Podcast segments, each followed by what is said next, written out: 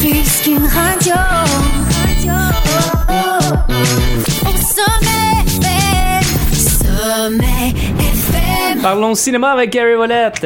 Comment ça va?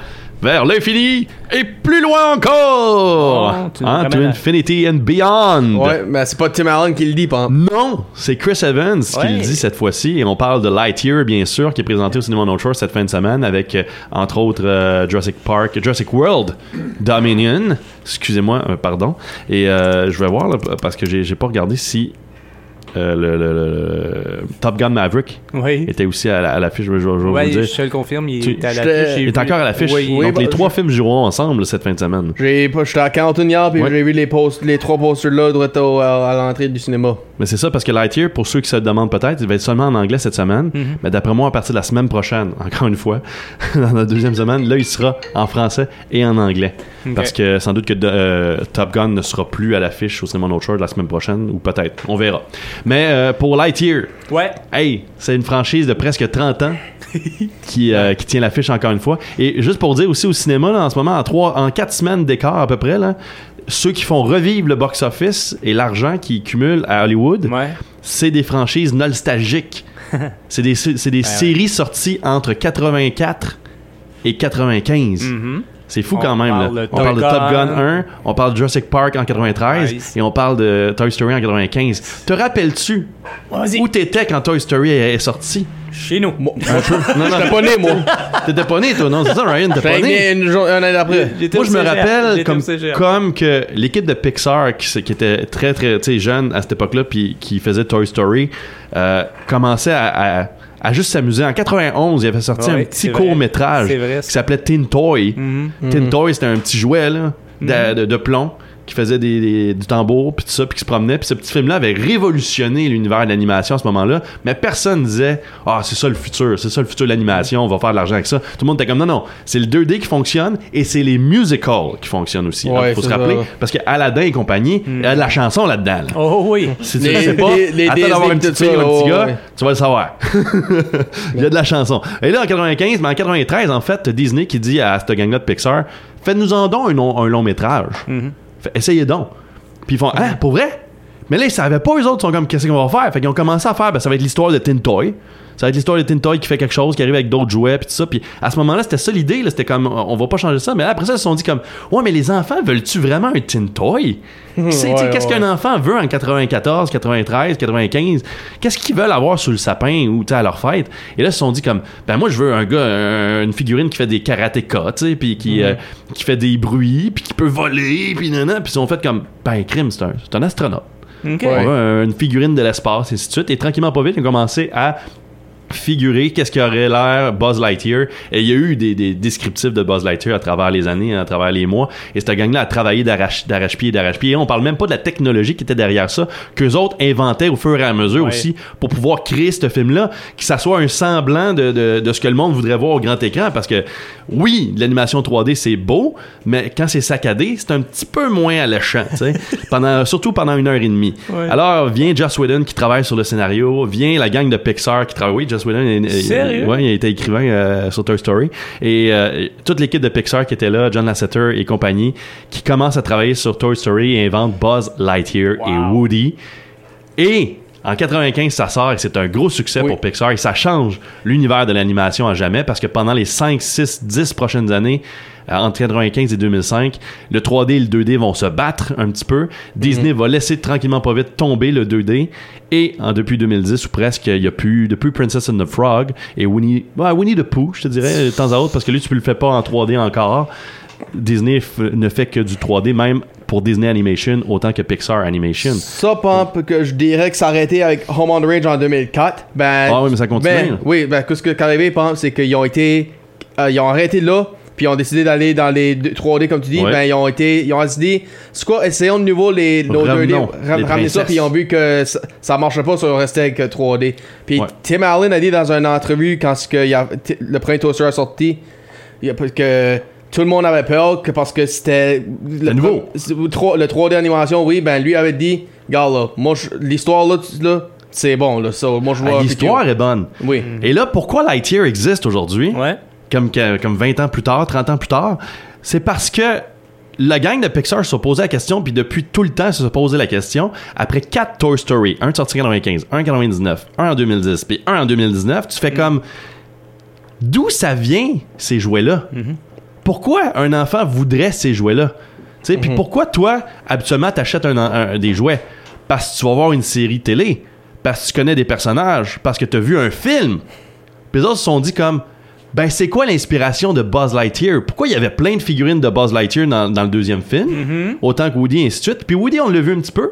Parce qu'on voit dans le deuxième Toy Story un petit peu des images là, de, de, de cartoon ou de ouais. vieux western puis tout ça. En noir et blanc. Et là, on, on- on comprend d'où vient Woody, mais Ouais. Buzz, on n'a jamais vraiment compris. On voit des publicités, tout ça. Mais c'est quoi qui a amené tout ça? Ben, ça, cette marchandise-là? Ça, je peux te répondre. Woody l'a dit dans le film. You got wings, you glow in the dark, you talk, your helmet does that whoosh thing. Oui, oui, Ça, C'est ça, là, c'est le- le les affaires, les affaires On le sait jamais.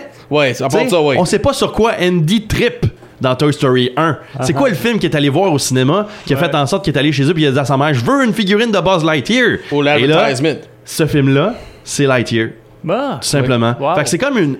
C'est la première fois, Oh, moi, je vois ce genre d'origine story-là dans un film, tu sais, où est-ce que c'est comme une préquelle, c'est comme un antépisode. Mais en réalité, c'est le film qui a inspiré, en fait, les dérivés, puis Toy Story devient comme l'histoire dérivée du film de Lightyear, en quelque sorte, tu sais. Fait que c'est comme vraiment weird, mais en même temps, je trouve que c'est vraiment un, un maillon sur lequel Pixar frappe, que je trouve intéressant, innovateur, euh, c'est original. Donc, Ouais. c'est ce qu'on retrouve dans Lightyear. On retrouve l'histoire, dans le fond.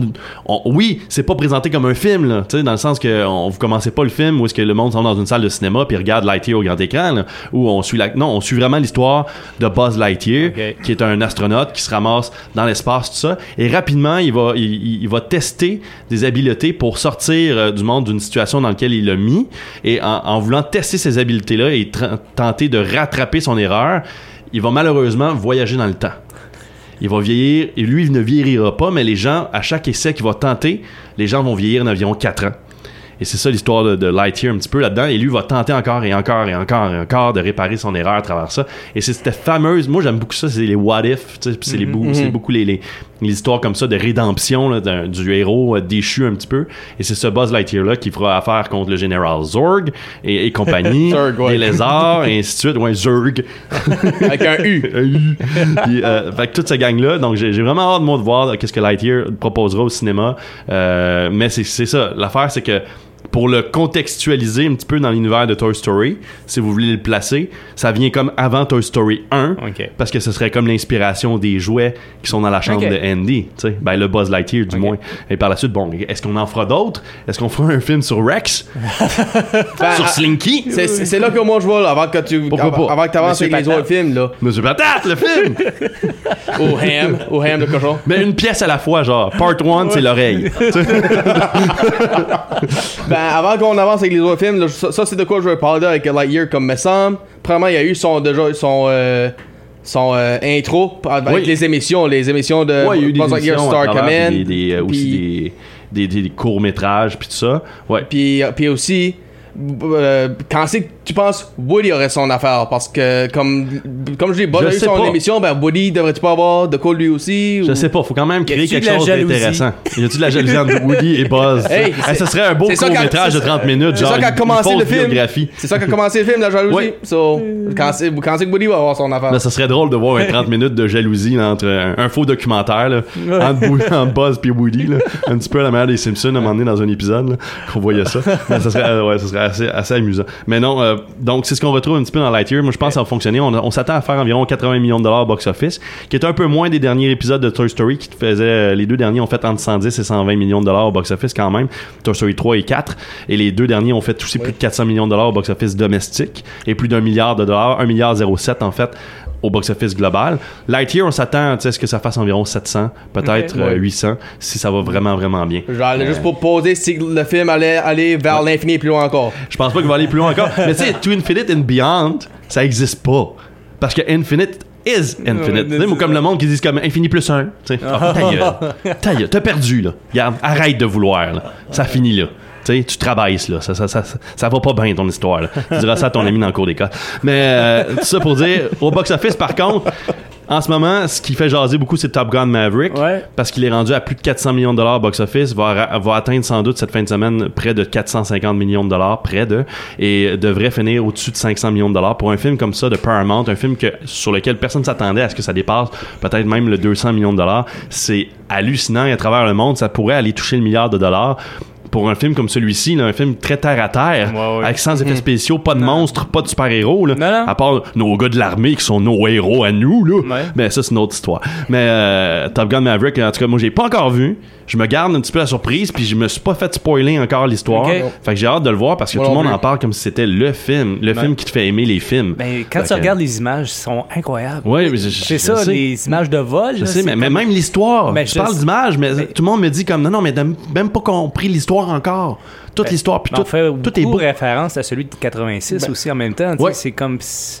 Ben, moi, ce qui m'inquiète, par exemple, de Maverick, c'est que, c'est que ça va être un autre. Si ça va être un, un remake ou un genre de.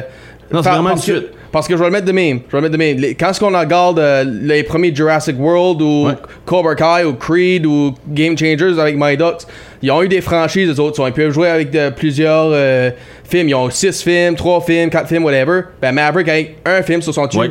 sont-ils plus concentrés à faire un flashback puis ramener le caractère ou sont-ils plus concentrés à suivre l'histoire? C'est ça qui Moi, je pense qu'on suit plus qu'est-ce que, qu'est-ce que l'aviation militaire a de l'air aujourd'hui. C'est ça l'affaire qu'on oublie, c'est que c'est un film réel, Top Gun. Oui. Aussi.